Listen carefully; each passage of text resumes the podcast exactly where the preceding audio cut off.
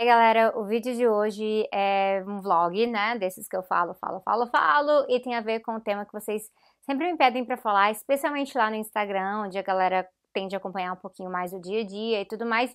Eu achei que é uma coisa um pouco complexa para eu poder falar no Instagram, então resolvi fazer um vídeo sobre isso. E também porque eu acredito que com isso, com esse relato, eu posso estar tá ajudando algumas pessoas que também estão passando por algo parecido, ou pessoas que não consideram essa pauta, mas que através da minha experiência podem acabar achando interessante, ver que é possível, ou refletir alguma coisa sobre isso, quem sabe. Então hoje finalmente eu vim falar com vocês sobre o meu processo, como é que foi toda essa história, como é que eu me tornei vegana e, mais importante, por que eu me tornei vegana.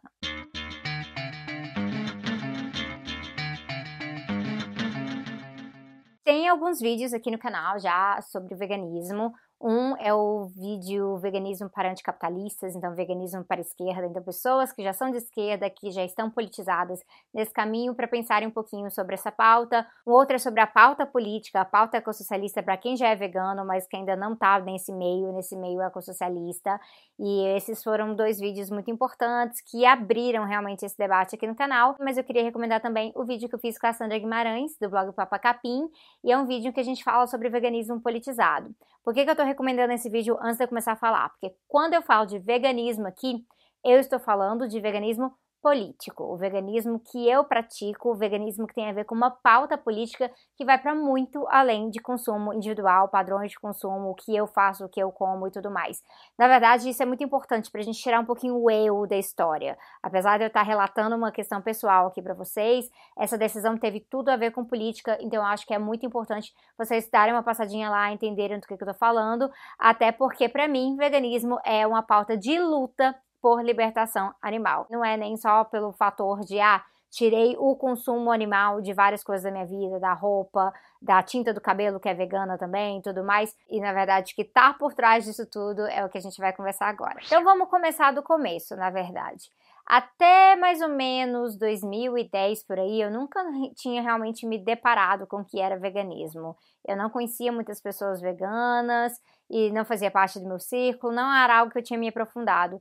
Isso sendo que antes disso eu já trabalhava com ecologia, eu já trabalhava com ecologia marxista, mas nunca tinha passado pela minha cabeça.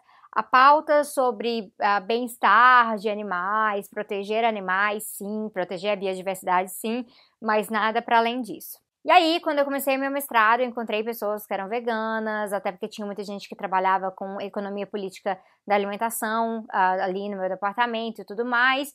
E eu achava interessante, eu respeitava quando tinha alguma coisa assim, todo mundo ia se juntar e tinha que trazer um prato. Eu fazia um esforço de trazer um pratinho vegano para que todo mundo ficasse contemplado, mas eu mesmo não entendia muito bem o que era alimentação vegana e meio que ficou pra lá, pra trás. Amigos que eram ovo-lacto-vegetarianos me falavam da dieta deles, e eu falava, vai, eu não dou conta de viver sem carne. Então, acho bom a gente começar colocando que eu era uma pessoa não somente especista, mas carnista. Carnista no sentido de que a ideologia ao redor da carne no meu prato era muito, muito importante. Eu tinha que ter carne, eu tinha que comer carne mesmo sem ter grana para comer carne, porque lá no Canadá era muito caro quando eu estava fazendo meu mestrado, doutorado, eu não conseguia ficar gastando para comer carne, mas eu guardava dava dinheiro para poder comer carne. Olha só como é que a situação era. Eu vivia falando para as pessoas lá no Canadá que no Canadá eles cortavam a vaca errado. Cortava a vaca corte de picanha. E no Brasil tinha um corte de picanha, isso que é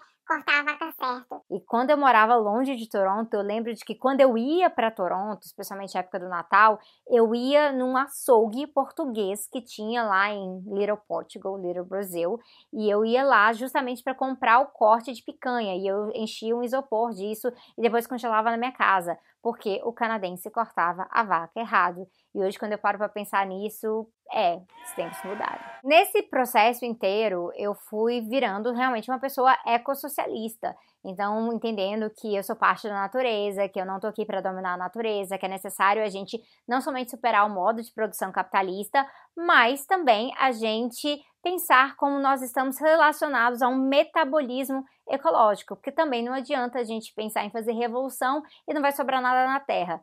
Mesmo assim, a questão animal ainda passava muito longe da minha preocupação.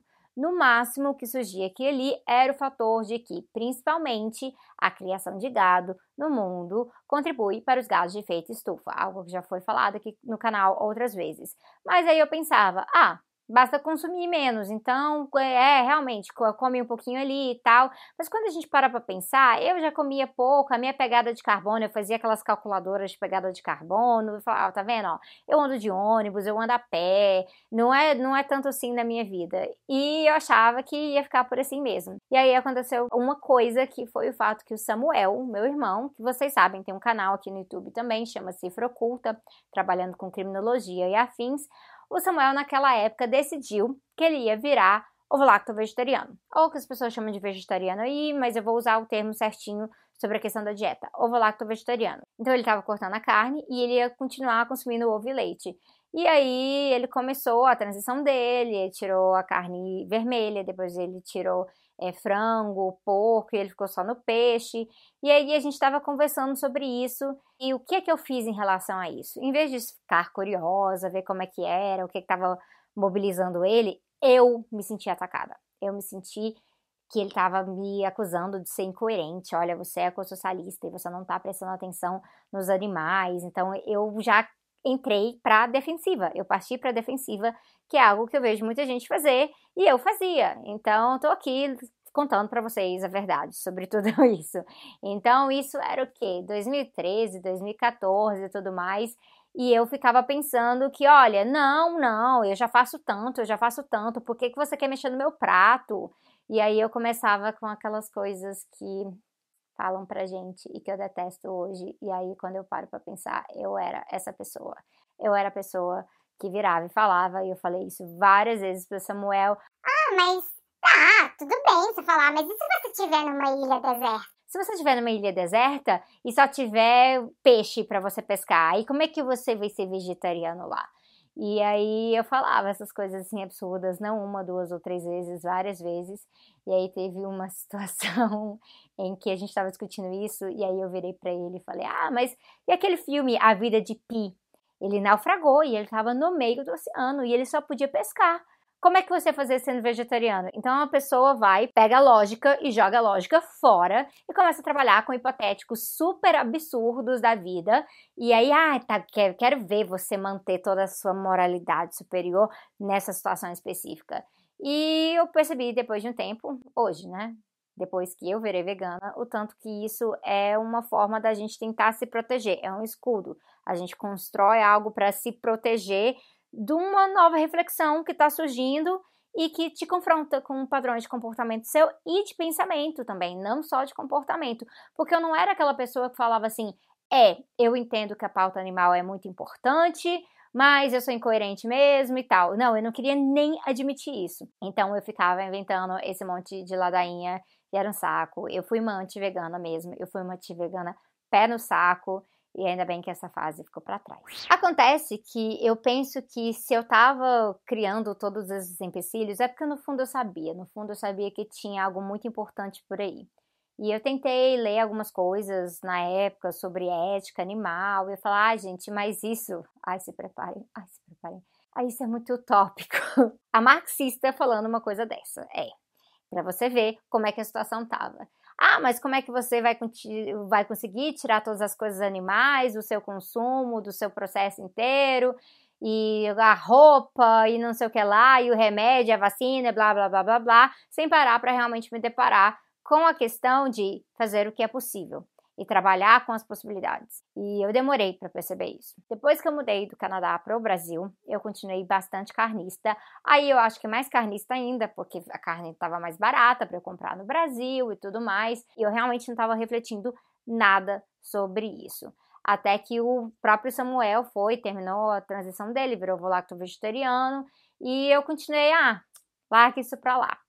Só que em 2015 eu adotei o Doctor, que era um cãozinho que viveu com a gente até o ano passado, ele faleceu, e ter o Doctor na nossa vida me fez pensar sobre várias coisas.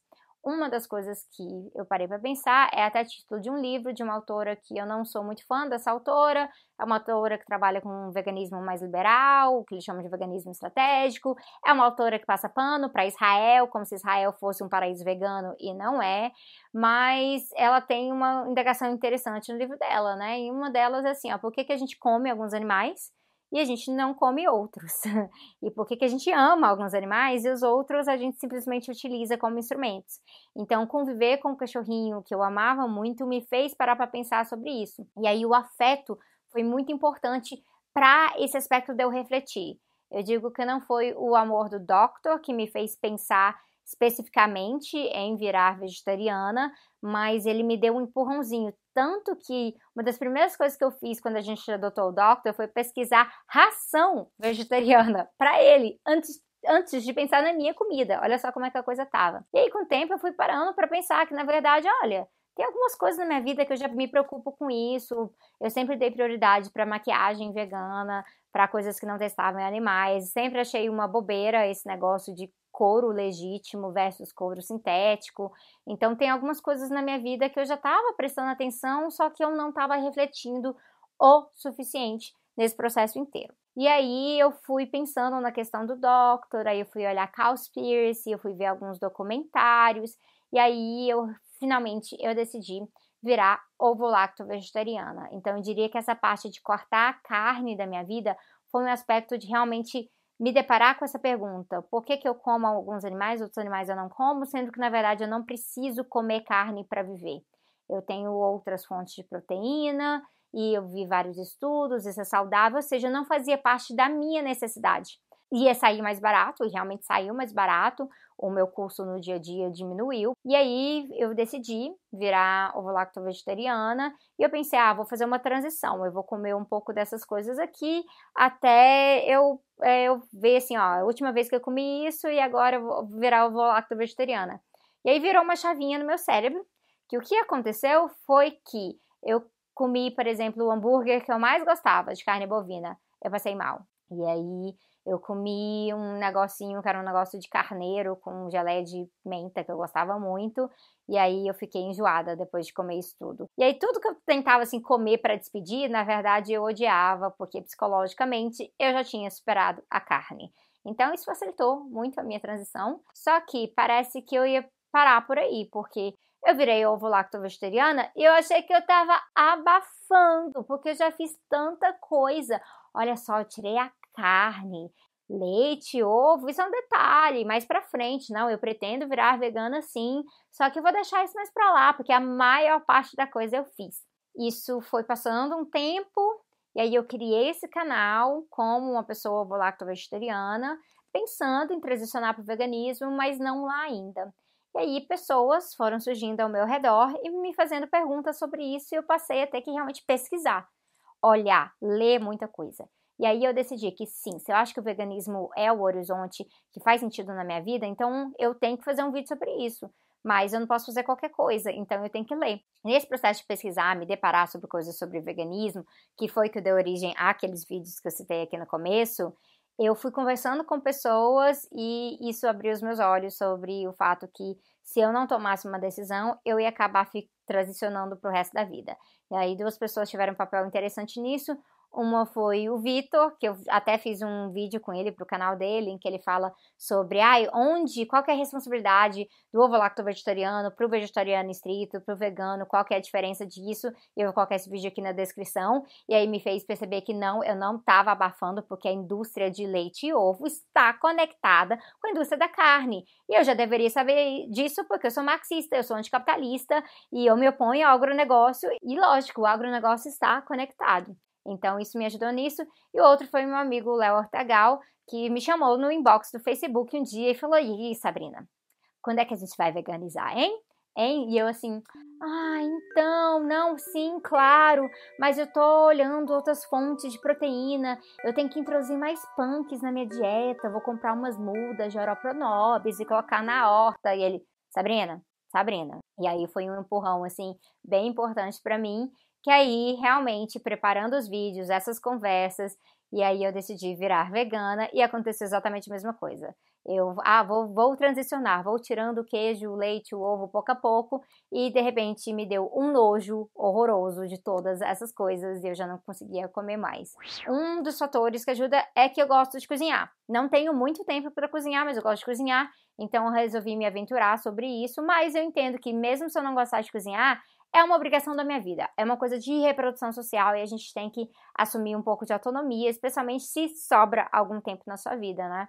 E aí eu fui aprender receitas e tal, então o processo da transição em si foi muito tranquilo. Essa parte de cosméticos, muito tranquila porque, como eu já falei, eu já pesquisava, mesmo sem ser uma pessoa dessa causa, sobre coisas que não testavam em animais e coisas são veganas no sentido de não ter nem nada de origem animal. Minha maquiagem sempre vegana, a tinta do cabelo vegana, então isso muito tranquilo para mim. Aí eu me deparei com um outro elemento e é uma coisa que eu já falei várias vezes que eu acredito que mesmo a gente batendo de frente com o veganismo liberal, que está muito forte, esse veganismo de mercado que pensa através do consumo, da figura do consumidor, que pensa em alianças com corporações que, ao mesmo tempo que estão trazendo um novo produto vegano para o mercado, ao mesmo tempo eles estão ganhando dinheiro, explorando animais de outras formas. Tem esse veganismo aí, não é o mesmo veganismo, a gente faz um embate com ele, mas eu acredito que eu sinto uma maior facilidade de falar de ecossocialismo para veganos, veganos que já têm uma abertura política, do que de veganismo para esquerda. Essa é uma questão muito complicada. E aí, por conta disso, eu tive que passar a realmente estudar veganismo do ponto de vista de marxismo mesmo, para convencer marxistas. E é uma coisa que eu trabalho um pouco no meu curso, não tem muito tempo para isso, na verdade, se eu fosse trabalhar com todos os detalhes necessários, eu passaria três, quatro horas falando sobre isso, mas é uma realidade, porque a maioria esmagadora dos ecossocialistas, que é uma minoria, não é muita gente, né? Mas a maioria dos ecossocialistas não são veganos e uma boa parte deles nem pensam em veganizar, acham que não é importante. E eu já li artigos de ecossocialistas que são artigos preconceituosos mesmo, especistas. Especistas no sentido de ter um preconceito moral tentando buscar justificativas para uma dominação que não há mais necessidade desse tipo de dominação. Então a gente não está falando aqui de milhares de anos atrás, em que caçar era absolutamente importante para o desenvolvimento humano. A gente está falando de hoje, 2019, artigos assim bem ruins. Então eu sou uma minoria no ecossocialismo, mas o que eu acho muito interessante é quando eu estou trazendo pessoas veganas ou gente que está chegando agora no ecossocialismo, elas param e pensam, ué, mas não é tudo a ver? Faz todo sentido. E para mim isso é muito importante, porque tem uma questão de um debate de ética aqui. Eu não trabalho com moralismo dentro do marxismo, mas ética é uma questão importante. Então, quando a gente pensa que, olha, genocídio não é ético, então não se pratica genocídio, não se formula uma política uh, buscando isso. Isso é algo que tem que ser condenado. Então, quando a gente está falando da morte totalmente desnecessária, através de um sistema de dominação especista de animais, a exploração contínua de animais fêmeas nesse processo do, do leite, principalmente, ou no caso das galinhas poedeiras e tudo mais, quando a gente fala disso, são coisas que são desnecessárias. A gente não precisa disso para viver. E é lógico que quando a gente está falando das escolhas, você poder escolher comer X ou Y, mesmo se a gente não parar para pensar no veganismo em si, poder escolher é uma questão de soberania alimentar. A gente sabe que a maior parte das pessoas na nossa sociedade não tem soberania alimentar. Então, quando a gente está falando dessas pessoas, a gente está fazendo também uma luta. É necessário fazer a luta anticapitalista, sim, nesse sentido. Por isso que eu argumento com frequência que o veganismo liberal não funciona. Ele nunca vai atingir a maior parte das pessoas tentando fazer alianças com as corporações, porque não é do interesse delas que as pessoas tenham soberania alimentar. Ao contrário, estão enfiando industrializados, comidas muito ruins, nada saudáveis na maioria da classe trabalhadora. Mas para mim esse debate de ética é muito importante, então entender a questão do especismo e ver que na perspectiva do materialismo histórico nada justifica o especismo, muito ao contrário, se a gente vai ter uma perspectiva de ruptura metabólica dentro do ecossocialismo, coisas que vocês podem ver aqui no vídeo sobre ecossocialismo, faz todo sentido a gente pensar que já superamos certas necessidades de uso da natureza.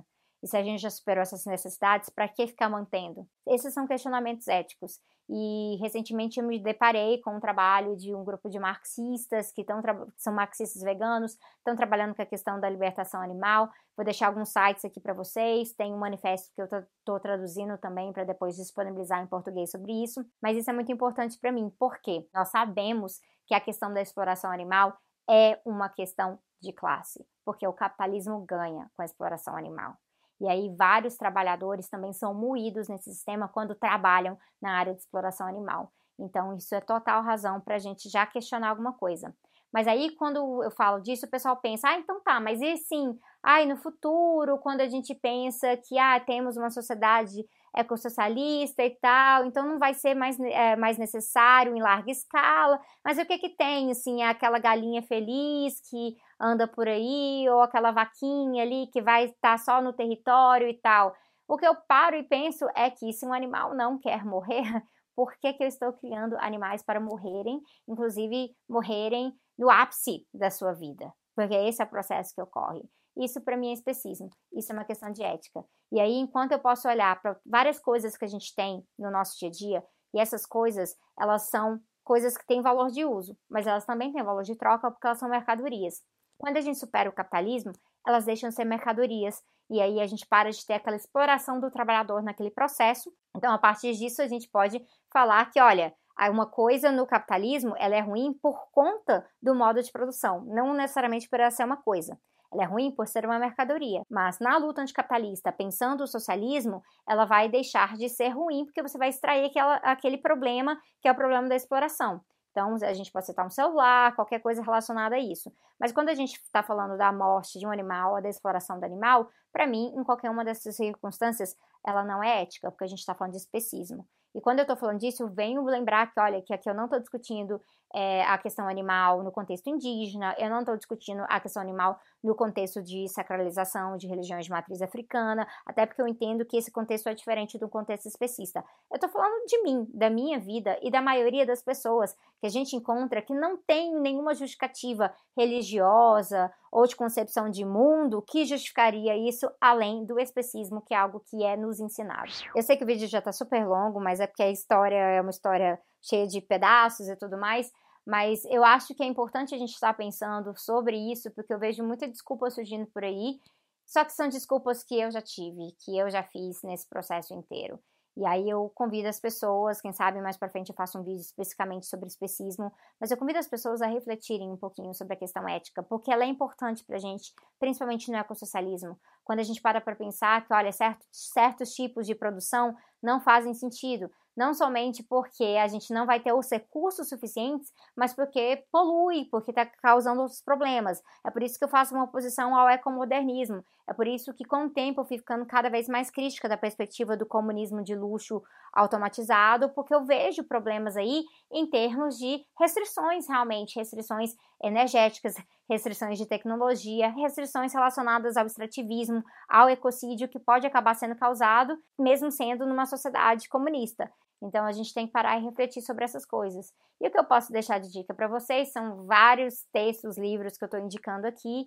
Tem alguns materiais que eu já indiquei antes, né? O livro do Robson, que o pessoal é ali no Vegana Gente. Vou deixar os Instagrams de algumas amigas e tudo mais, da própria Sandra, para a gente ver que, olha, existem possibilidades. Mas sim, quando a gente para para pensar o mundo inteiro para poder levar o veganismo para as pessoas, não somente como um modo de vida, mas como escolha política para a gente estar tá lutando junto com a luta anticapitalista pela libertação animal também, a gente tem que falar de soberania alimentar. E aí mais para frente eu também volto para discutir especificamente isso com vocês. Se inscrevam aqui, o canal está crescendo com aquele jeitinho que eu gosto de ver, orgânico, pessoal realmente acompanhando, compartilhem os vídeos, mandem para a galera que vocês achem isso interessante. Tem algumas novidades que estão vindo por aí, eu não vou ficar falando disso aqui no YouTube, mas eu estou sempre contando lá no Instagram, de vez em quando no Twitter, mas o Instagram é a rede que eu mais acompanho, então vocês podem seguir lá também instagram.com barra tese11 e eu vejo vocês em breve.